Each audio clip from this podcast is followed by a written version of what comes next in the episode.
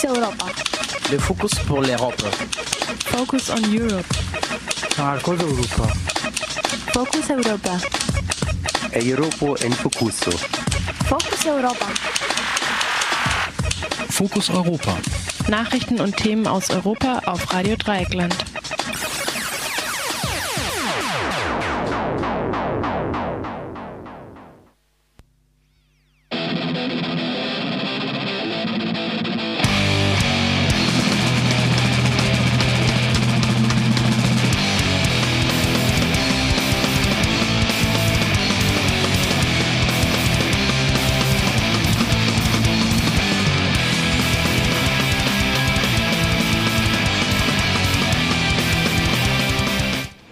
Und herzlich willkommen zu Fokus Europa, dem Europamagazin bei Radio Dreieckland am 12. Oktober 2015. Heute mit der Maike.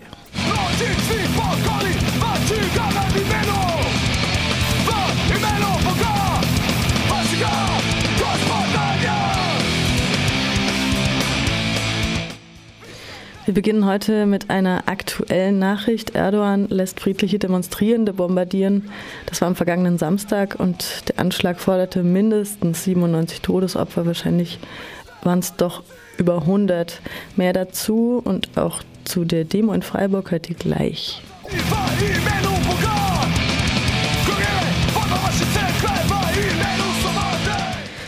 Außerdem hat der Bundestag eine Beteiligung der deutschen Bundesregierung an einem Bundeswehreinsatz im Mittelmeer beschlossen, den sogenannten European Union Naval Force Mediterranean.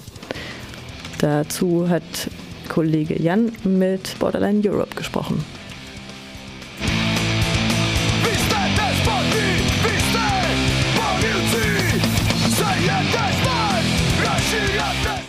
Portugal nach den Wahlen ist auch schon eine Woche her.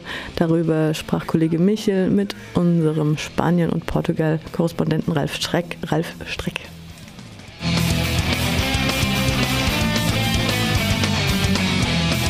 Über die anstehenden Asylrechtsverschärfungen erfahren wir mehr von Sabine Hess, Professorin für Kultur Kulturanthropologie an der Georg-August-Universität zu Göttingen.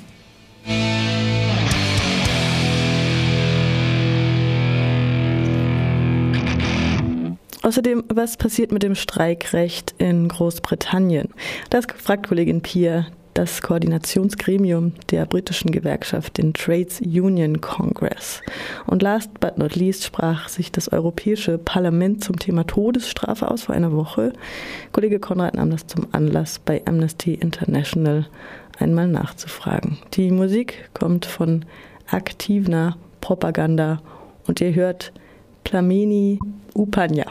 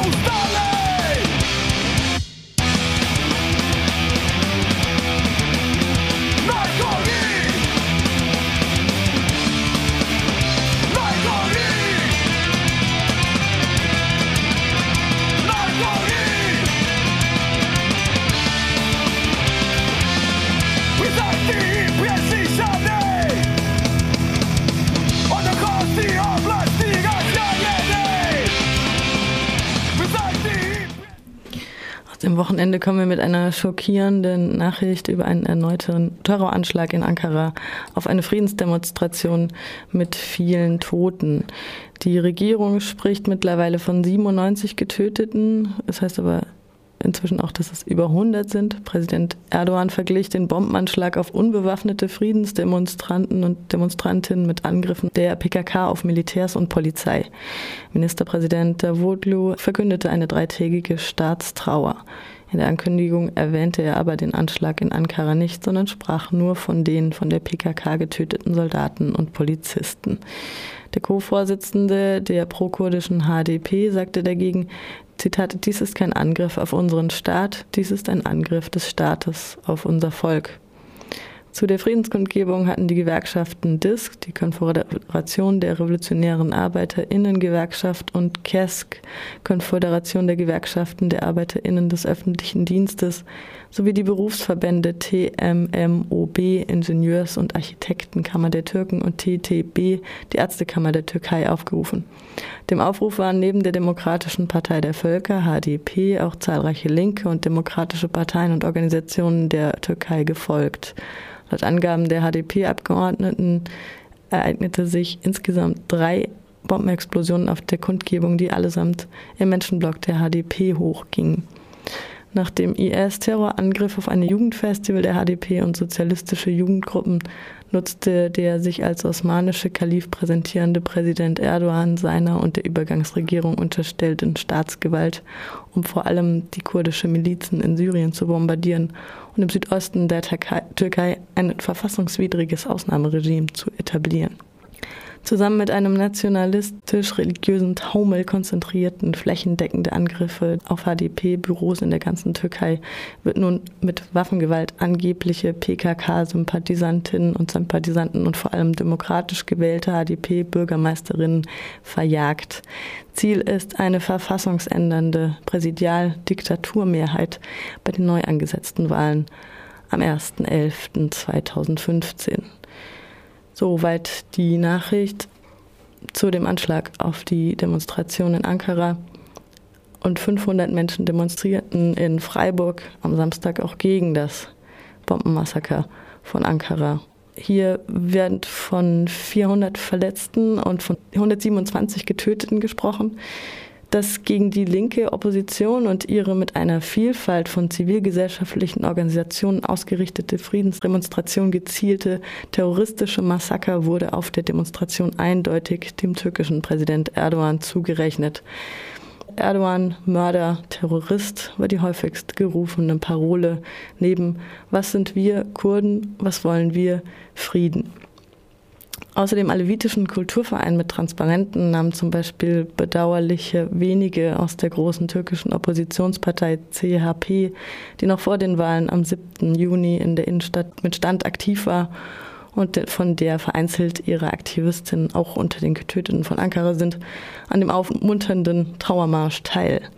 Auch Biodeutsche Linke, zum Beispiel auch aus den Rathausgruppierungen mit Ausnahme aus dem neu formierten Solidaritätskomitee, fehlten nahezu gänzlich. Bei den auf dem Augustinerplatz gehaltenen Reden wurden den Toten und Verletzten auch mit einer Schweigeminute mit dem V-Zeichen gedacht. Die Bundesregierung und die EU-Kommission wurden ob ihrer Paktpolitik mit dem die Demokratie untergrabenden Erdogan-Präsidialregime kritisiert. So viel zu dem Attentat am Wochenende und der Demonstration in Freiburg.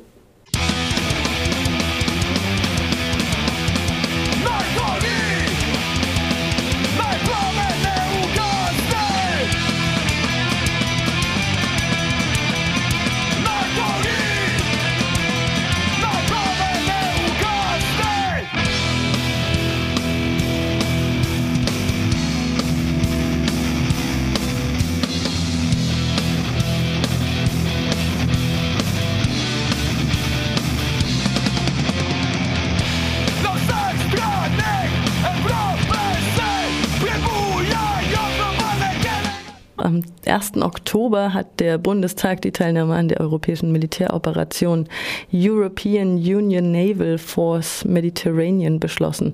Ziel dieser Operation soll die Bekämpfung von sogenannten Schleppern und Schleusern sein. Doch was steckt wirklich dahinter und welche Konsequenzen hat das für die Situation von Flüchtlingen? Dazu sprach unser Kollege Jan mit Borderline Europe und zwar mit Alexa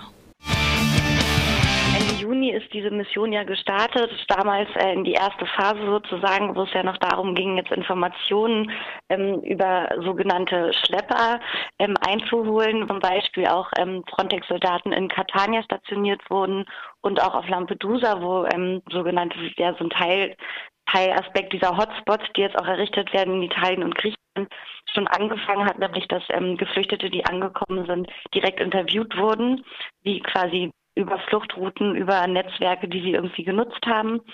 Ähm, dass die Priorität da lag dort sozusagen auf der Informationseinholung.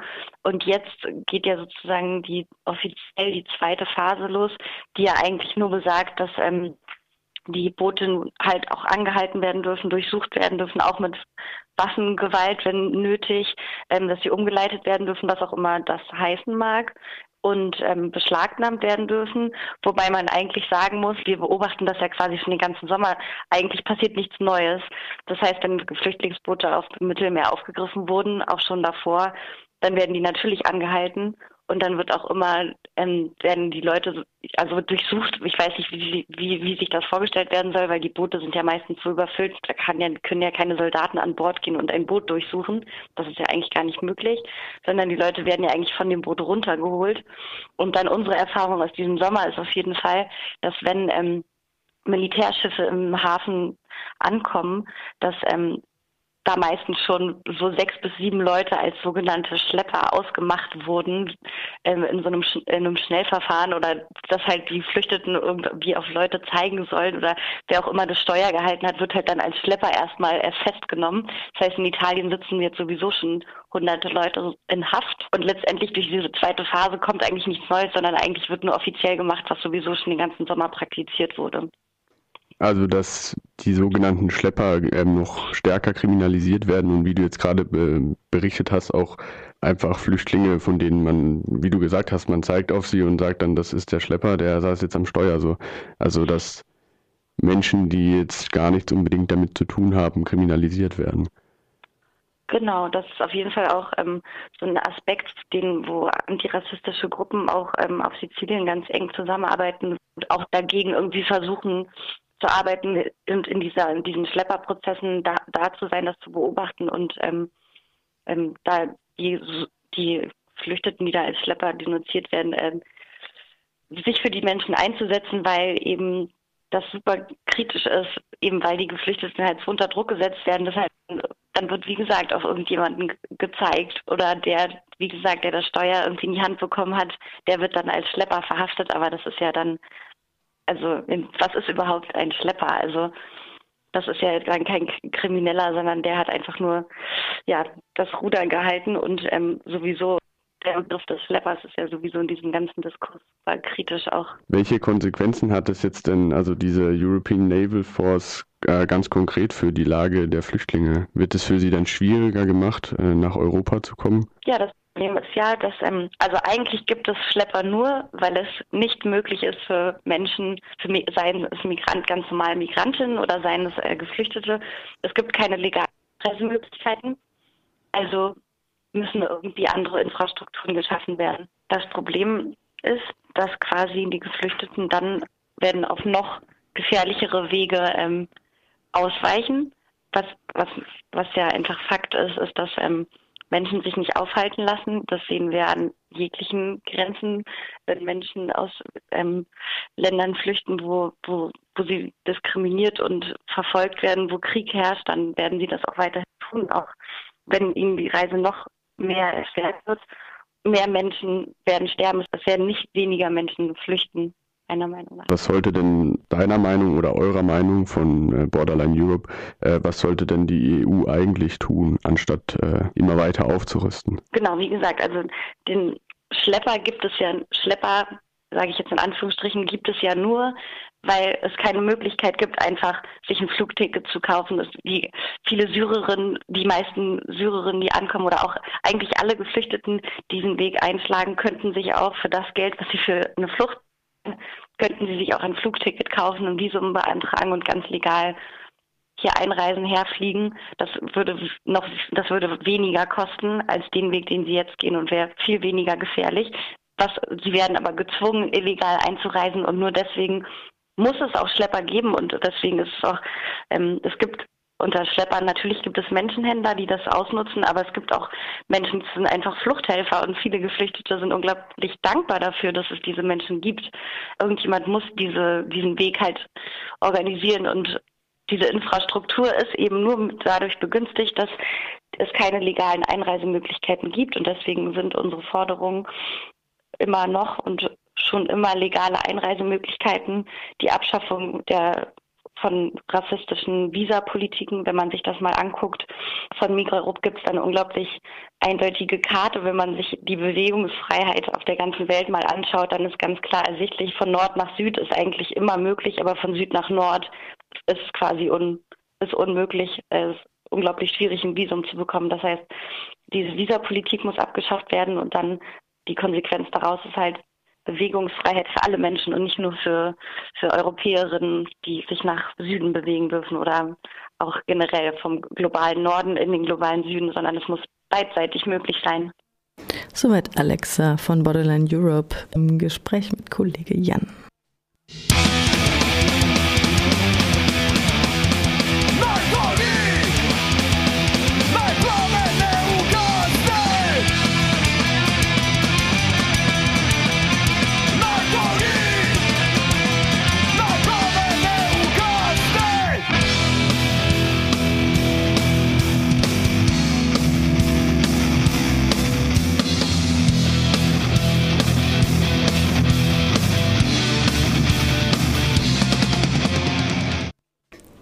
Portugal nach den Wahlen ist vor den Wahlen. Die Mainstream-Medien feiern den portugiesischen Ministerpräsidenten Pedro Passos Coelho als großen Wahlsieger. Das war letzte Woche.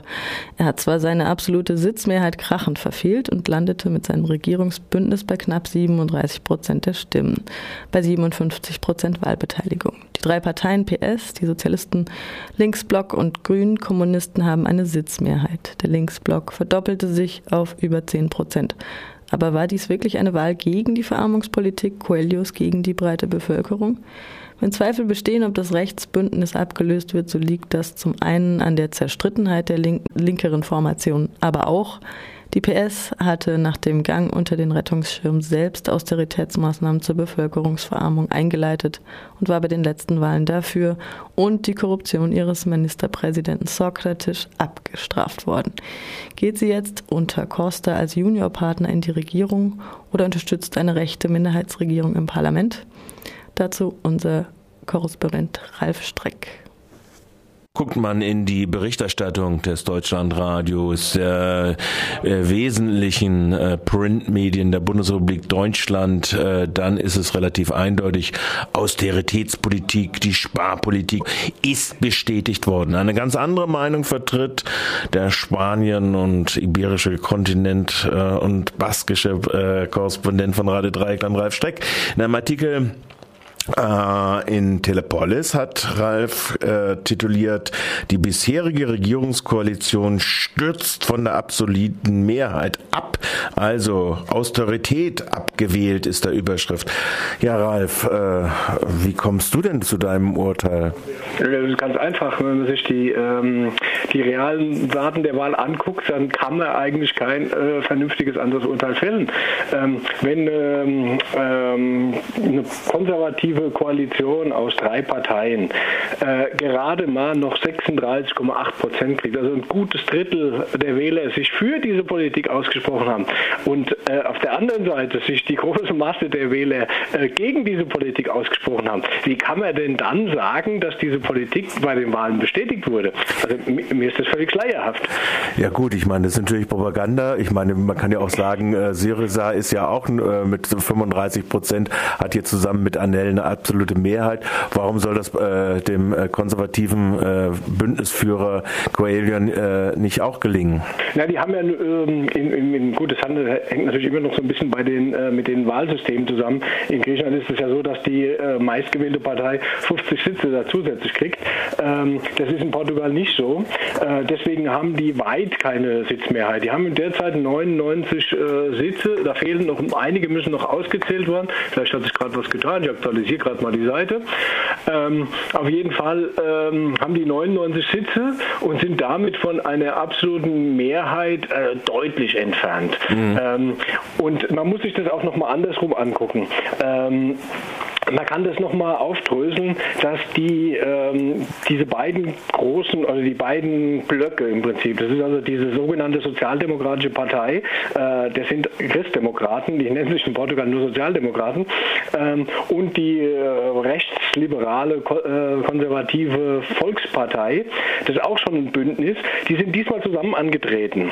Ähm, wären die einzeln angetreten, dann hätte sicher die Sozialisten die Wahlen gewonnen, ähm, weil die haben ähm, zusammen jetzt weniger Stimmen gekriegt als die, ähm, diese sogenannte Sozialdemokratische Partei äh, bei den letzten Wahlen allein. Ähm, und letztes Mal hat noch diese konservative Volkspartei nochmal 12 Prozent dazugesteuert, deswegen hatten die dann eine absolute Mehrheit. Ähm, wenn man sich das unter dem Aspekt anguckt, dass die äh, quasi äh, knapp 15 Prozentpunkte verloren haben, also dann von irgendeinem Wahlsieg zu sprechen, das ist schon traurig. Mhm. Das Problem ist einfach nur deswegen, ähm, dass äh, die drei Parteien, die, ähm, sagen wir mal, Anti-Autoritätskurs ganz klar Wahlwerbung gemacht haben, ähm, dass die sich untereinander absolut nicht grün sind.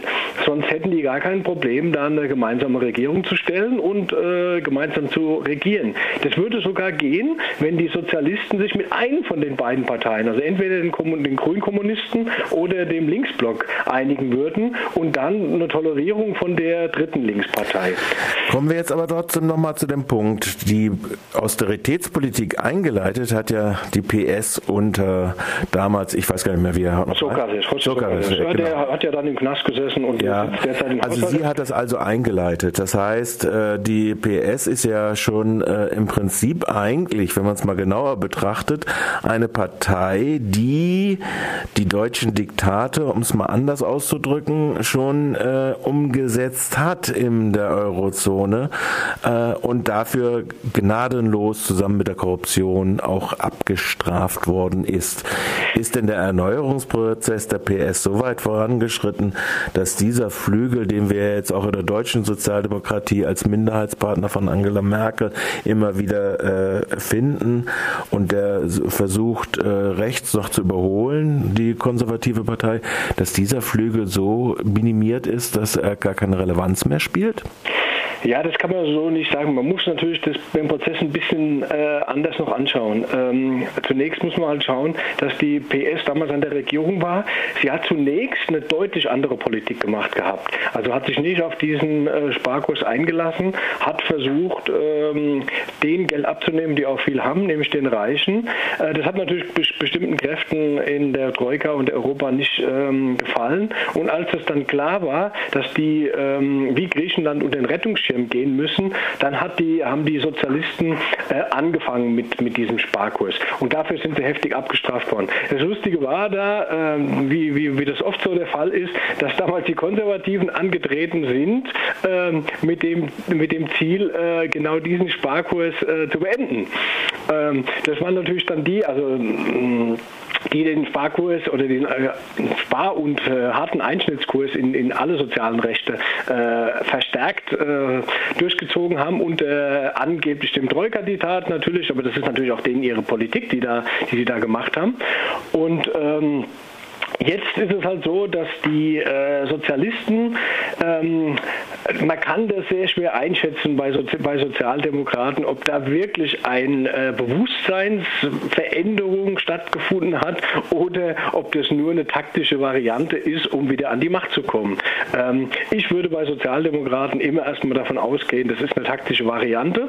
Ähm, der Unterschied liegt nur daran, je nachdem, wie stark die äh, die Parteien sind, die links von denen stehen und dann auch quasi ähm, ja, das Zünger an der Waage sind oder wie man hier sagt, das Scharnier, ähm, dann kann man natürlich erwarten, dass da auch eine andere Politik gemacht wird. Und das wäre jetzt die Situation. Im Prinzip stehen die Sozialdemokraten ähm, vor, der, vor der Frage, ob sie sich auf irgend so ein ähm, Linksbündnis einlassen, indem sie dann auch wirklich äh, linkere Politik machen müssten.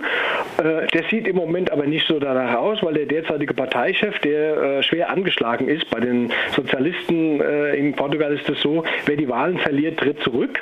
Äh, dagegen wehrt er sich noch. Allerdings bringen sich schon drei Kandidaten in Stellung. Ähm, die alle so, äh, zumindest zwei von denen sind eher dem linkeren Lager zuzurechnen. Mhm. Und das hat auch damit zu tun, was du ja schon angedeutet hast, die Korruption von dem äh, José Sokrates, mhm. weil der Costa äh, war im Prinzip ein enger Vertrauter von dem Sokrates. Und der, Hand, ne? und der, ist sehr verstrickt in diese Geschichten. Mhm. Deswegen ist bei den Sozialdemokraten oder Sozialisten, wie sie sich da in Portugal nennen, äh, die Tendenz groß, jetzt zu sagen, ähm, ja, im Prinzip so eine Grunderneuerung. Also, und wie sieht es jetzt bei den äh, beiden anderen äh, Formationen auf der in Anführungszeichen Linken aus? Also in, sprich, äh, der Linksblock hat sich ja, glaube ich, verdoppelt, äh, prozentanteilsmäßig. Die Wahlbeteiligung ist ja um ein Prozent zurückgegangen auf 57 Prozent. Ähm, und bei den grünen äh, Kommunisten? Ähm, die Grünkommunisten haben leicht zugelegt, von 7,8 ja. glaube ich auf äh, 7,9 auf 8,3. Äh, der Linksblock, wie gesagt, äh, von 5,2 auf 10,2. Ähm, der Linksblock ist der große Gewinner der Wahl, das kann man, kann man klar sagen.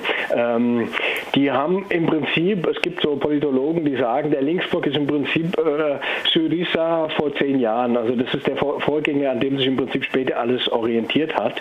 Ähm, die sind, äh, sagen viele Politologen in Portugal und Soziologen, die sind etwas zu früh gekommen und haben deswegen das äh, ähm, ja nicht geschafft, äh, sich so als eine breite Protestbewegung zu etablieren, weil sie eben schon irgendwie etabliert sind. Aber sie konnten jetzt diese Stimmung im Land ausnutzen, um ihre, ähm, ja, ihre Wählerzahl deutlich zu verbessern, haben zum zweiten Mal in ihrer Geschichte eben auch die Kommunisten überflügelt.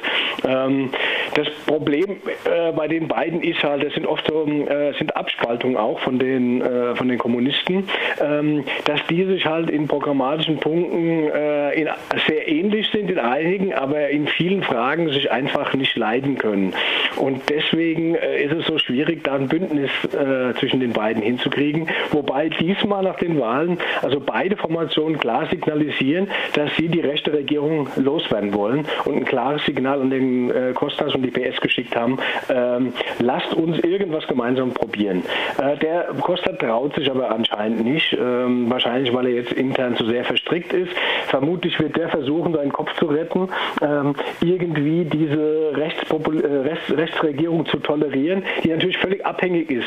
Bei jeder Vertrauensfrage sind die weg mit ihrer schwachen ähm, Regierung, die sie da haben. Mhm. Und das versucht er wahrscheinlich zu spielen, die irgendwie so abzunutzen langsam aber sicher, die kriegen ja keinen Haushalt durch mhm. oder den Haushalt kriegen sie nur durch, wenn sie bestimmte Zugeständnisse gegenüber dann der, den Sozialdemokraten machen und da versucht er wahrscheinlich dann zu punkten, damit bei der nächsten Wahl, wenn dann, es gibt ja garantiert, die, die Regierung hält garantiert dann keine vier Jahre, ähm, da wird er dann zu einem gelegentlichen äh, guten Zeitpunkt dann sagen, okay, die lassen wir jetzt fallen und ähm, dann bei den Neuwahlen versuchen, die Sozialdemokraten an die Macht zu bringen.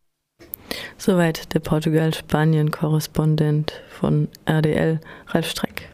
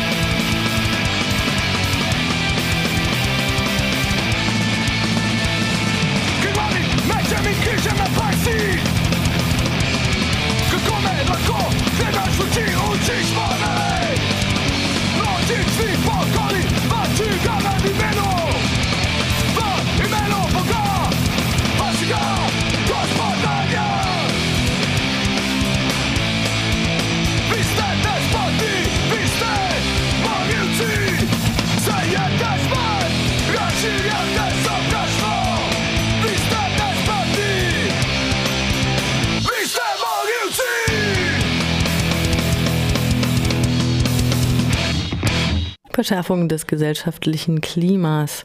Professorin Sabine Hess vom Rat für Migration über anstehende Asylrechtsverschärfung.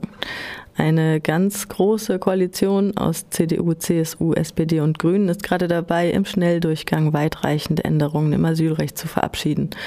Nur einen Tag Zeit bekamen Verbände, um zum Gesetzespaket Stellung zu nehmen. Die jüngste Änderung soll noch am 16. Oktober im Bundesrat verabschiedet werden und bereits am 1. November in Kraft treten. Damit reagiert man auf die steigenden Flücht Flüchtlingszahlen. In Freiburg findet gegen die Gesetzesverschärfung am Samstag, den 17. Oktober, eine Demonstration mit dem Titel Niemand flieht ohne Grund, Solidarität statt Asylrechtsverschärfung statt was der Rat für Migration, ein wissenschaftliches Netzwerk von etwa 100 WissenschaftlerInnen vom Gesetzesentwurf hält. Darüber sprach Kollege Fabian mit Sabine Hess, Professorin für Kulturanthropologie an der Georg-August-Universität Göttingen. Im Gespräch geht es auch um die immer weiter voranschreitende Kopplung von Bleiberecht und Arbeitsstelle und um die Frage, was getan werden muss, um die Flüchtlinge gut aufzunehmen, sodass die Aufnahme nicht zulasten der Schwächsten der Gesellschaft geht.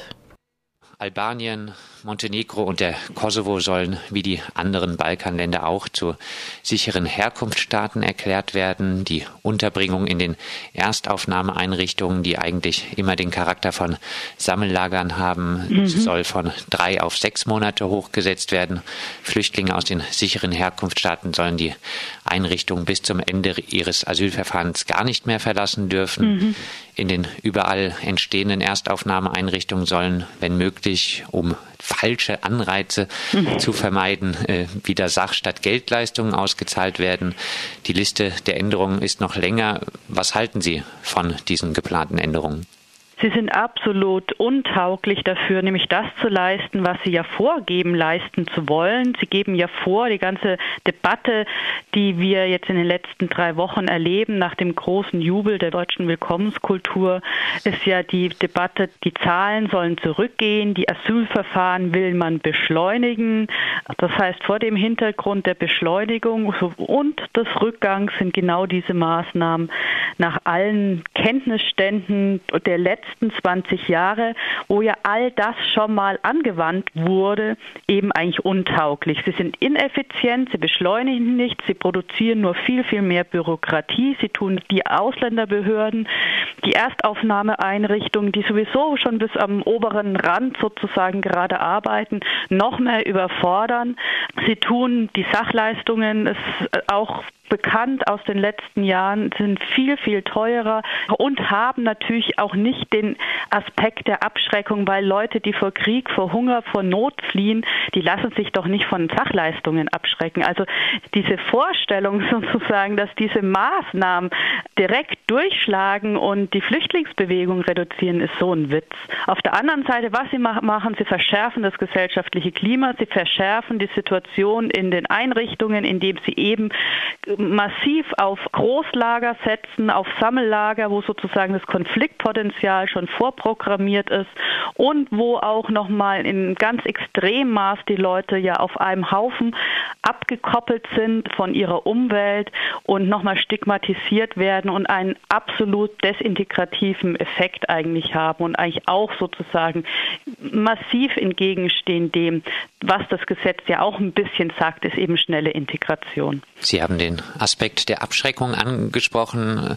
Muss man nicht sagen, angesichts der Zahlen, teilweise wird von bis zu über einer Million neuer Flüchtlinge in diesem Jahr gesprochen. Muss man auch abschrecken? Naja, gestern hat das Innenministerium Zahlen vorgelegt. Ähm, bis jetzt sind 557.000 Asylanträge registriert worden. Das ist weit unter dem Million, die hier vor allem auch von der SPD in einer, finde ich, unglaublichen Art und Weise gerade versuchen, die Debatte, das Klima anzuschüren. Also wenn wir uns allein die Zahlen des Innenministeriums gestern anschauen, dann sind wir weit davon entfernt. Es ist eine Menge, das ist in der Tat wahr und es ist jetzt in den letzten Wochen auch sehr schnell gegangen. Das heißt, es hat in der Tat die Kommunen vor große Herausforderungen gestellt. Allerdings ist es zum Teil auch selbst verschuldet. Es ist ein massives Staatsversagen. Der Staat hat viel zu spät eingegriffen mit Geld, mit Personal, mit Koordination. Wenn wir uns heute anschauen, dass zwar die Bundespolizei um 3000 Stellen aufgestockt werden soll, aber das BAMF, das Bundesamt für Migration und Flüchtlinge, was eine riese Halde von unbearbeiteten Anträgen schon vor sich herschiebt und jetzt mit der lumpigen Zahl von 400 weiteren Stellen sozusagen aufgestockt werden soll, sind das keine Relationen, die irgendwas an dieser Dramatik und in der Tat natürlich an den Herausforderungen tatkräftig beseitigen würden. Frau Hess, Sie waren selber auf dem Balkan. Wird man der Lage auf dem Balkan, gerade auch der Lage der Minderheiten wie der, der Roma, mit der Einstufung der Staaten als sichere Herkunftsstaaten gerecht? Naja, solange wir eine NATO-Schutzmission im Kosovo haben, ist es unverständlich, wie sozusagen gerade der Kosovo hinsichtlich der Minderheiten zu einem sicheren Herkunftsland erklärt wird. Wir wissen, welche gesellschaftlichen Zustände auch in Albanien herrschen. Wir wissen auch, welches autokratische, mafiose Regime in Mazedonien herrscht. Das heißt, die Einschätzung dieser Länder als sichere Herkunftsländer entspricht so überhaupt nicht dem, was eben Menschenrechtsorganisationen aus den Ländern berichten. Und was es ja vor allem auch macht, es beschleunigt nichts, denn trotzdem haben die Menschen, die hierher kommen, das Recht auf eine individuelle Prüfung. Das heißt, dass jetzt gerade die Zahlen sinken und dass schneller Leute aus dem Balkan abgeschoben werden, liegt allein daran, dass deren Asylanträge vorgezogen werden vor allen anderen mit einer perfiden Logik, nämlich die Leute, die in der Tat, wenn man das so sagt, scheinbar viel schutzbedürftiger sind, müssen noch umso länger auf ihren Asylantrag Bearbeitung warten. Das heißt aber trotzdem, dass sozusagen diese Definition dieser Länder zu sicheren Herkunftsländern nichts daran ändert, dass trotzdem jeder einen individuellen Anspruch hat auf eine Prüfung. Die geht etwas schneller, in der Tat, vielleicht vier, fünf Tage, aber das macht eben nichts an dem Asylverfahren aus. Auf der anderen Seite haben wir auch gesehen, dass die Zahlen in der Tat in der letzten Zeit zurückgehen. Das liegt vor allem auch daran, dass aus Serbien nicht mehr so viel kommen. Und es liegt sicherlich auch daran, dass der ein oder andere gerade angesichts dieser großen Menge an Fluchtbewegungen kein Interesse hat, auch mit in diesen Turnhallen zu liegen. Allerdings nimmt es eben nichts weg, dass so und so viele Romas über massive Verfolgung berichten, dass Leute aus Albanien schlaflose Nächte haben, tief traumatisiert sind, was jetzt gerade alles so sozusagen in dieser Debatte weggespült wird. Jetzt muss man wohl sagen, die mediale Hetze gegen Flüchtlinge ist nicht ganz so schlimm wie Anfang der 90er Jahre. Trotzdem gibt es auch jetzt die Boot ist voll Rhetorik.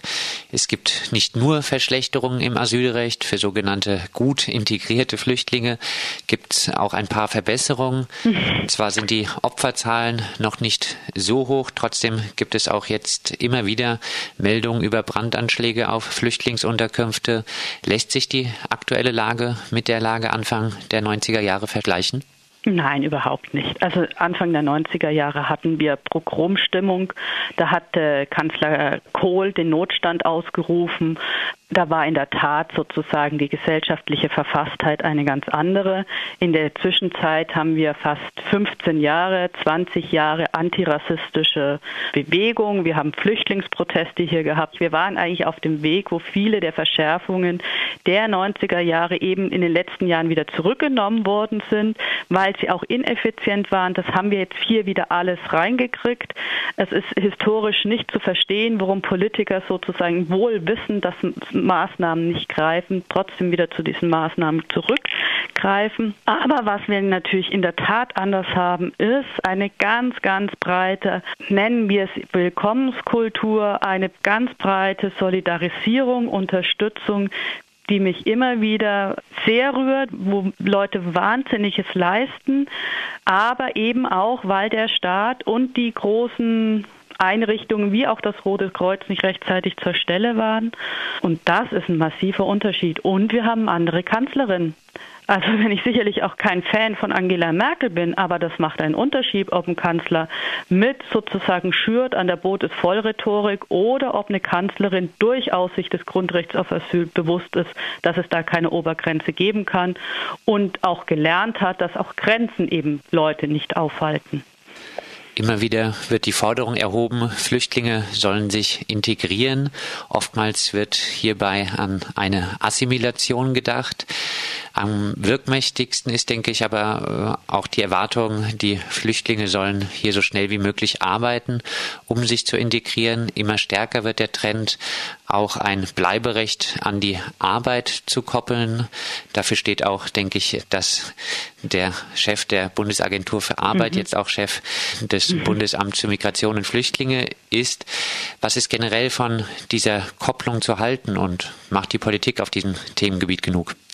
Na, letztendlich ist das Recht auf Arbeit ein Grundrecht und insofern ist es eine positive Entwicklung, dass das Grundrecht auf Arbeit auch auf Flüchtlinge ausgedehnt wird.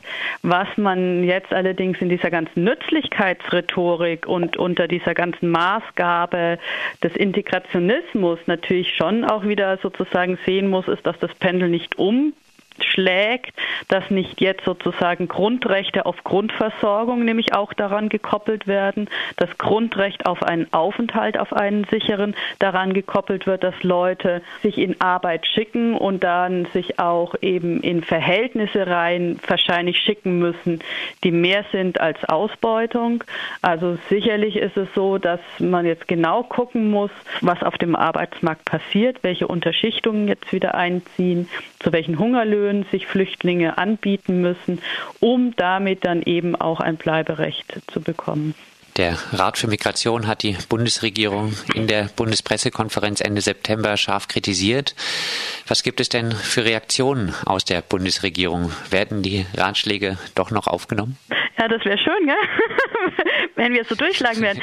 Ähm, nee, ich glaube, also letztendlich müsste man ja versuchen, wenn man Realpolitik macht, hoffen, dass es eine linke Opposition gibt. Das heißt, unsere einzige Hoffnung kann sein, sozusagen an die Grünen zu appellieren, ihr altes Menschenrechtsbewusstsein auszugraben und jetzt nicht sozusagen wieder umzufallen in dieser Art von, die Belastungsgrenze ist erreicht, national müssen wir zusammenrücken, denn das ist nämlich gerade das Faktum, dass wir eigentlich im Bundestag und im Bundesrat keine linke Opposition mehr haben, dass alle gerade umfallen und umkippen und das wäre unser Appell eigentlich, dass sozusagen zumindest in den rot-grün und grün-schwarz regierten Bundesländern die Grünen sich nochmal daran erinnern an ihre alten Grundwerte und sich jetzt nicht ködern lassen, zum Beispiel mit einer Gesundheitskarte, die es sowieso schon längstens in manchen Bundesländern gibt, oder sich nicht ködern lassen mit irgendwelchen halben Integrationskursen, die auch wieder eben nichts Ganzes und nichts Halbes sind.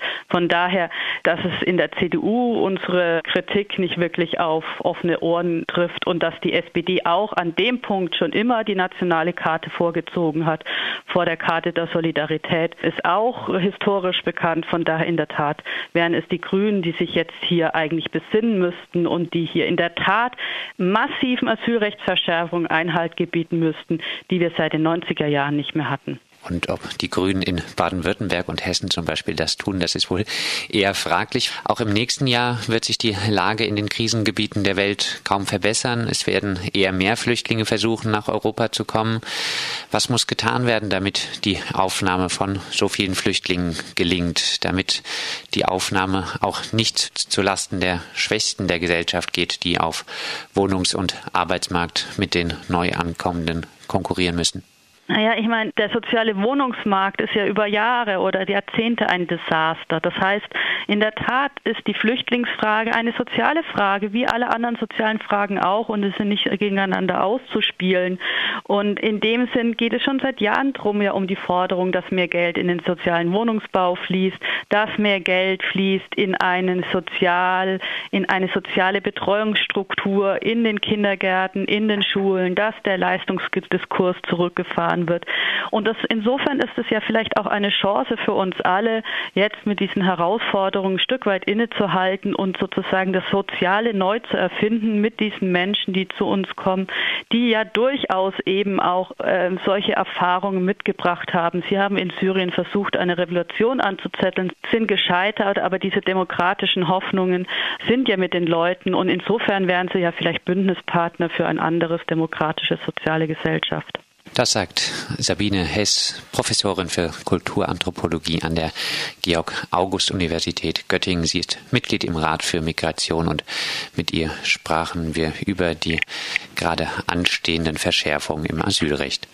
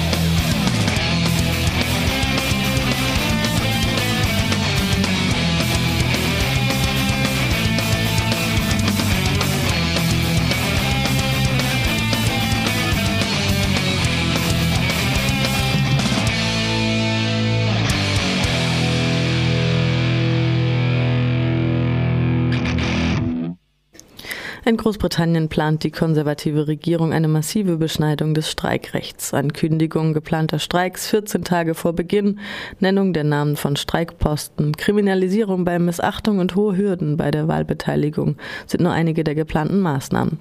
Mit ihrer Mehrheit im Parlament können die Tories die Vorlage einfach durchsetzen. Bei der zweiten allerdings noch vorläufigen Lesung ist genau das passiert was das für die Gewerkschaften und die ArbeiterInnen bedeutet und warum dieses Gesetzespaket gerade jetzt bei einer historisch niedrigen Anzahl von Streiks auf den Tisch kommt. Darüber sprach Kollegin Pia mit Hannah Reid von der TUC, der Trades Union Congress. Hannah, kannst du uns einen kurzen Überblick über die Regelungen geben, die mit dem neuen Gesetz eingeführt werden würden? The TUC in the UK is very concerned about the trade union bill, which does a number of things. First of all, the bill threatens the right Die TUC ist sehr besorgt über das Gesetz. Es geht dabei um mehrere Punkte. Erstens bedroht das Gesetz das Streikrecht in Großbritannien, indem es neue Prozenthürden einführt, die Gewerkschaften erfüllen müssen, damit Streiks legal sind. Zum Beispiel müssen mindestens 50 Prozent aller Mitglieder, die wahlberechtigt sind, an der Abstimmung teilnehmen, damit Streiks überhaupt stattfinden können. Darüber hinaus droht das Gesetz, das Recht von Gewerkschaften und ihren Mitgliedern einzuschränken, ihre Kampagnen durch Proteste zu unterstützen. Die Regierung will vor allem Streikposten einschränken, also kleine Gruppen von Menschen, die vor ihren Arbeitsplätzen für bessere Arbeitsbedingungen protestieren. Und drittens will die Regierung die Möglichkeit der Gewerkschaften beschränken, ihre Mitglieder an deren Arbeitsplatz zu repräsentieren, vor allem im öffentlichen Sektor. And thirdly, the government is also wanting to limit the ability of trade unions to represent our members in the workplace, particularly in public sector workplaces. Could you give, um, uh, Könntest du den dritten Punkt noch etwas genauer erklären? This bill would provide for a little more in detail, please. Yes, certainly. Um, Natürlich, die britische Regierung plant eine Obergrenze einzuführen für den Anteil der Arbeitszeit, den GewerkschafterInnen an ihrem Arbeitsplatz im öffentlichen Sektor mit Tätigkeiten für die Gewerkschaft verbringen dürfen. Dabei geht es um eine Obergrenze für Gesundheits- und SicherheitsinspektorInnen, die die Arbeitsstandards verbessern wollen, aber auch für GewerkschafterInnen, die Lohnerhöhungen verhandeln und sogar für diejenigen, die Gewerkschaftsmitglieder zu Disziplinar- und Beschwerdeverfahren begleiten und sie dort beraten.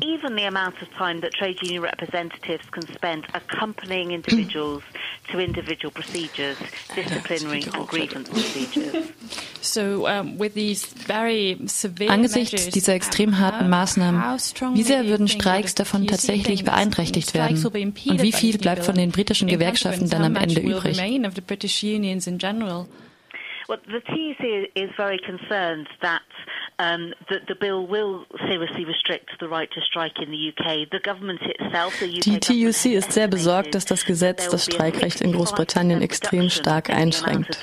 Die Regierung hat selbst geschätzt, dass der Anteil der Streik die Regierung hat selbst geschätzt, dass der Anteil der Streiktage durch das Gesetz um 65 Prozent sinken wird. Aber unsere eigentliche Sorge ist, dass das Gesetz die konstruktive Beziehung beschädigt, die es in ganz Großbritannien zwischen Arbeitgeberinnen und Arbeitnehmerinnen gibt.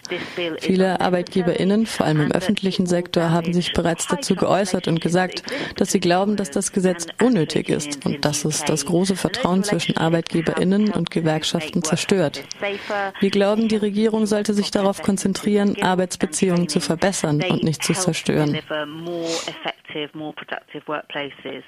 We believe the government should be focusing on improving employment relations, not simply uh, trying to break up those relations between employers and unions. Was ich mich beim Einlesen in das Thema gefragt habe, warum gerade jetzt? Arbeitskämpfe hatten ihren Höhepunkt in Großbritannien in den 1920er und 30er Jahren. Schon die berüchtigten 70er und 80er zeigen eine wesentlich geringere Beteiligung. Und obwohl es vor allem bei den Londoner Verkehrsbetrieben in letzter Zeit mehrere Streiks gab, blieben die Auswirkungen doch auf London begrenzt und dauerten auch nicht lange an. Warum also will die konservative Regierung dieses Gesetz gerade jetzt verabschieden?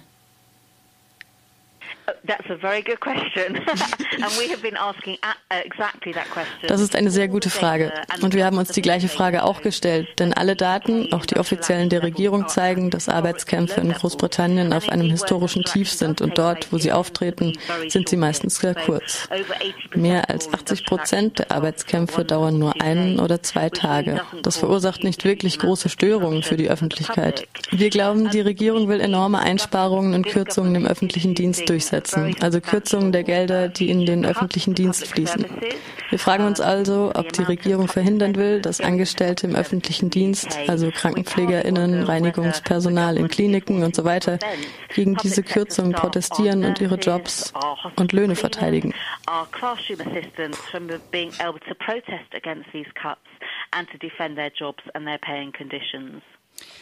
Um, Negotiations, or at least um, proposals to do so, have been ongoing the last couple of weeks since uh, the plan. Die Verhandlungsangebote der letzten Wochen seitens der Gewerkschaften haben gezeigt, dass zumindest Unite, die zweite große Gewerkschaftsorganisation, dazu bereit ist, große Teile dieses repressiven Gesetzes zu akzeptieren, wenn dafür im Gegenzug endlich elektronische Abstimmungsverfahren eingeführt werden dürfen. Meine erste Frage ist, kannst du das für die TUC bestätigen? Und meine zweite Frage ist, Angesichts der fast schon freudigen Reaktion von Premierminister David Cameron auf dieses Kompromissangebot, ist es tatsächlich klug, der Regierung jetzt schon bei solch massiven Einschränkungen entgegenzukommen?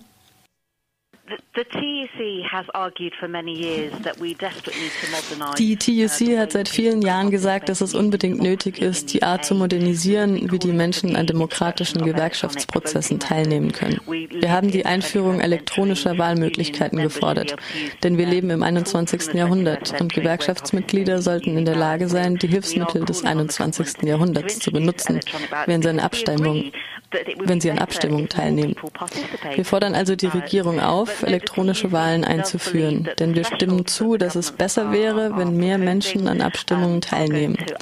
Aber nein, die TUC glaubt, dass die Prozenthürden, die die Regierung vorschlägt, das Streikrecht unnötig beschränken und dass sie undemokratisch sind.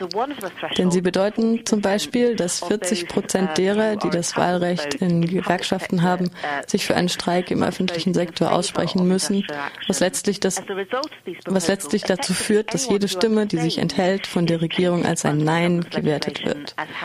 Und wir glauben, dass das undemokratisch ist. Und die TUC hat auch ihre Bedenken bei der Internationalen Arbeitsorganisation in Genf vorgetragen und gesagt, dass diese Maßnahmen internationale Standards unterlaufen.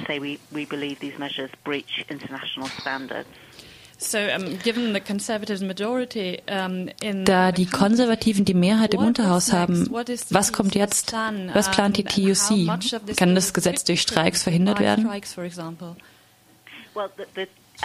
You rightly say the bill has passed its first hurdle in the UK Parliament, but there is still a long way to go. Wie du schon sagst, hat das Gesetz die erste Hürde im Parlament genommen, aber es hat dennoch einen langen Weg vor sich. Ein Komitee der Parlamentsmitglieder wird sich das Gesetz teilen ein Komitee der Parlamentsmitglieder wird sich das Gesetz Zeile für Zeile ansehen. Es wird Nachbesserungen geben, die debattiert werden. Und wir üben Druck auf ParlamentarierInnen jeder politischen Überzeugung aus, hier nachzubessern. Vor allem bei den drakonischen Maßnahmen gegen Streikposten und Proteste, von denen wir glauben, dass sie Bürgerrechte stark einschränken. Wir fordern die ParlamentarierInnen auch auf, in Zukunft gegen das Gesetz zu stimmen, wenn es in die dritte Lesung kommt. In jedem Fall hoffen wir aber, es so weit nachbessern zu können, sodass es wesentlich weniger Restriktionen gegen die Gewerkschaften in Großbritannien beinhaltet als jetzt.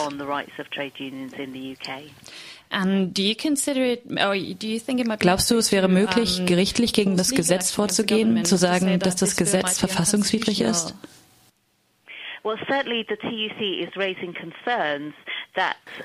Natürlich äußert die TUC Bedenken, dass viele der Maßnahmen des Gesetzes fundamentale Menschenrechte verletzen. Das Streikrecht ist eines dieser Menschenrechte, das in vielen unterschiedlichen internationalen Verträgen festgehalten ist, sowohl auf globaler als auch auf europäischer Ebene. Wir glauben auch, dass das Gesetz die demokratischen Rechte der Arbeiterinnen einschränkt, gegen ihre Arbeitsbedingungen zu protestieren. Und schlussendlich sind wir besorgt, sorgt, dass das Gesetz die Rechte aller ArbeiterInnen einschränkt, an ihrem Arbeitsplatz von einer Gewerkschaft repräsentiert zu werden, wenn sie sich dafür entscheiden. to be so represented.